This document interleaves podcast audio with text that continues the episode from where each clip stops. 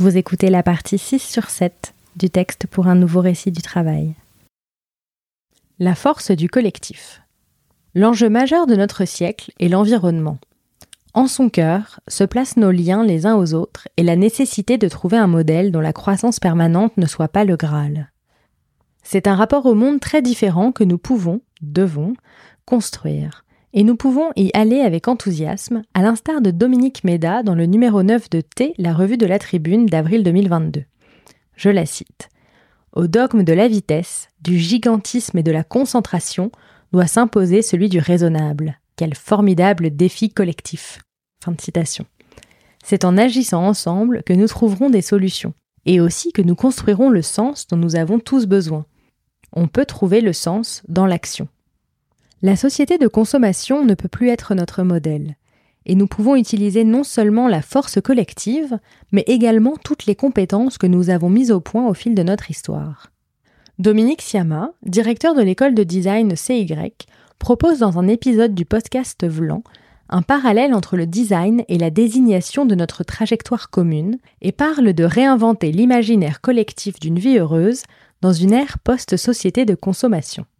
C'est précisément mon propos ici. Et tous les exemples que je cite nous montrent à quel point nous sommes nombreux à être prêts pour ces changements. C'est le défi de notre époque, de ce moment de l'histoire de l'humanité où nous pouvons, si nous le souhaitons, prolonger un peu notre existence. J'ai souvent peur de ne dire que des choses qui ont déjà été dites, et probablement que tout a déjà été dit. Mais je m'apaise en me disant que la façon dont on les dira nous sera propre. Et si l'on porte un message fort qui, nous en avons la conviction, a besoin d'être diffusé, alors il est nécessaire que nous soyons plusieurs à le faire. Car si nous voyons donc beaucoup d'individus qui réfléchissent à ces sujets, aux actions possibles, qui s'engagent bien sûr, ils n'auront de l'impact que s'ils se regroupent. Et si parfois on pourrait être tenté d'être pessimiste face au monde qui nous entoure, la force collective est bien présente et enthousiasmante. Je pense parfois aux grandes inventions de l'histoire. Les plus grands génies ont-ils vraiment été seuls à l'œuvre? Je suis convaincu que non. Je pense que chaque découverte a été possible grâce aux trouvailles et au génie d'autres avant l'instant de révélation. James Huseman nous donne un exemple non travaillé. Je le cite. Les premières machines à vapeur rudimentaires ont été construites bien avant que les scientifiques du siècle des Lumières ne commencent à s'inquiéter de la manière de mesurer la quantité de travail qu'elles étaient capables d'accomplir. Au premier siècle après Jésus-Christ, Héron d'Alexandrie, un ingénieur de l'Égypte romaine, inventa une rudimentaire machine sphérique capable de tourner sur elle-même, qu'il appela un néolipile. C'est un cheminement qui donne tout son sens à l'existence humaine, qui permet les grandes et petites découvertes. Pour vous faire une confidence, je me demande parfois pourquoi je me suis embarquée sur un sujet aussi complexe que celui du travail, qui finit en plus par s'étendre à absolument tous les domaines, notamment à celui de la philosophie existentielle. Je prends sur moi pour m'apaiser avec le fait que je ne pourrais pas faire la bibliographie exhaustive de tout ce qui a été dit, mais que rassembler les éléments parvenus jusqu'à moi et en proposer une interprétation est ma contribution au monde. Développer cette réflexion, échanger, créer de nouveaux chemins, c'est ce qui m'anime profondément.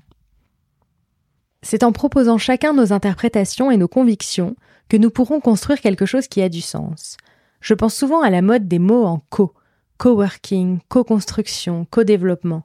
Si certains se moquent parfois de ce vocabulaire, l'omniprésence de ce préfixe a une raison d'être. Nous souhaitons construire ensemble. Ma conviction profonde est que la vie individuelle n'a de sens que parce qu'elle fait partie d'une constellation d'autres vies, que l'individu ne trouve sa pertinence que grâce au collectif. Nos plus fortes émotions sont liées aux autres, à nos rencontres, à l'amour, à l'amitié et nous sommes chimiquement programmés pour cela. Je parlais déjà dans mon manifeste du danger potentiel de la baisse de l'ocytocine dans l'accouchement et des conséquences pour notre espèce. Une nouvelle fois, un parallèle peut être fait avec le monde du travail. En favorisant notamment de plus en plus le travail à distance, nous modifions nos rapports les uns aux autres. Nous baissons la production d'hormones, d'ordinaire bénéfiques dans un contexte de travail en présentiel, dans le cas d'interactions positives évidemment. Dans Psycho-endocrinologie sociale de l'ocytocine, revue d'une littérature en pleine expansion, les chercheurs Anthony Lane, Olivier Luminet et Moira Mikolashlak nous rappellent l'importance de l'ocytocine en proposant une approche mesurée sur son image. Je les cite. Lorsque l'on étend la perspective à un système relationnel plus étendu, tel un groupe social, on constate que l'ocytocine permet d'assurer la cohésion du groupe tout en le protégeant. Depuis maintenant plus de deux décennies, de nombreux psychologues et psychiatres se sont intéressés à l'ocytocine, faisant de celle-ci l'hormone dont les effets psychologiques sont les mieux connus. Ces recherches ont permis de mettre en avant l'implication de l'ocytocine dans les processus d'attachement, la reconnaissance de visage, la discrimination et la reconnaissance des émotions, l'inférence de l'état mental d'autrui, le traitement des signaux sociaux positifs, la confiance, la générosité, la régulation des relations intergroupes. Néanmoins, l'ocytocine ne doit pas être réduite à l'image glamour et réductrice proposée dans la presse et dans une moindre mesure par la communauté scientifique. Il convient de plutôt considérer l'ocytocine comme une glue sociale que comme une hormone miracle et bienveillante. La vision édulcorée et miraculeuse de l'ocytocine occulte le fait qu'elle n'agit pas seule et que ses effets dépendent du contexte. L'ocytocine reste cependant une hormone à laquelle nous devons rester vigilants, et sa diminution dans la sphère de la naissance et du travail doit nous amener à nous interroger. Ajoutons à cela la baisse des spermatozoïdes et la baisse de la fertilité, et c'est bien de notre place sur la planète dont il s'agit dans tous les domaines. D'un point de vue chimique donc et psychologique, nous devons repenser la place de l'amour et de nos liens dans le monde. Dans certains modèles d'entreprise et dans l'entreprise libérée Burzog, qui est une référence notamment depuis sa mention dans le livre de Frédéric Laloux Reinventing Organizations, l'approche transactionnelle est remplacée par une approche relationnelle, comme le souligne Laetitia Vito dans En finir avec la productivité. En déconstruisant le concept de productivité et en montrant la nécessité de construire un nouveau modèle, elle démontre également les axes indispensables de ce changement. Je cite La productivité est à la fois un concept et une logique qui maltraite notre économie et notre écologie au sens étymologique de ces termes. L'économie, c'est l'administration du foyer, de la maison. Et l'écologie, ce sont les relations que nous entretenons avec les autres et avec le monde vivant. À ce titre, c'est un sujet avant tout collectif. Ce qui permet une productivité soutenable, c'est l'organisation collective du temps de travail qui autorise la préservation du lien social, de la vie de famille et du sens du collectif. Fin de citation. Nous pouvons bien sûr reparler ici de la société du Caire, dont il est de plus en plus question, et que la philosophe Cynthia Fleury définit comme une société du prendre soin où l'on comprend que nos interdépendances sont des forces qui nous permettent de transformer le monde de la façon la plus créative et solidaire possible. Laetitia Vito parle également beaucoup du soin, j'en parlais également dans mon texte précédent.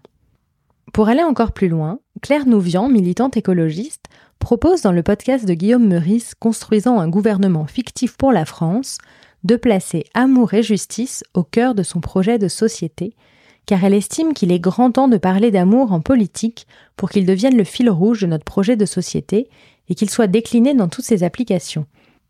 Solidarité, coopération, considération et respect, et non pas tolérance, réconciliation nationale, empathie.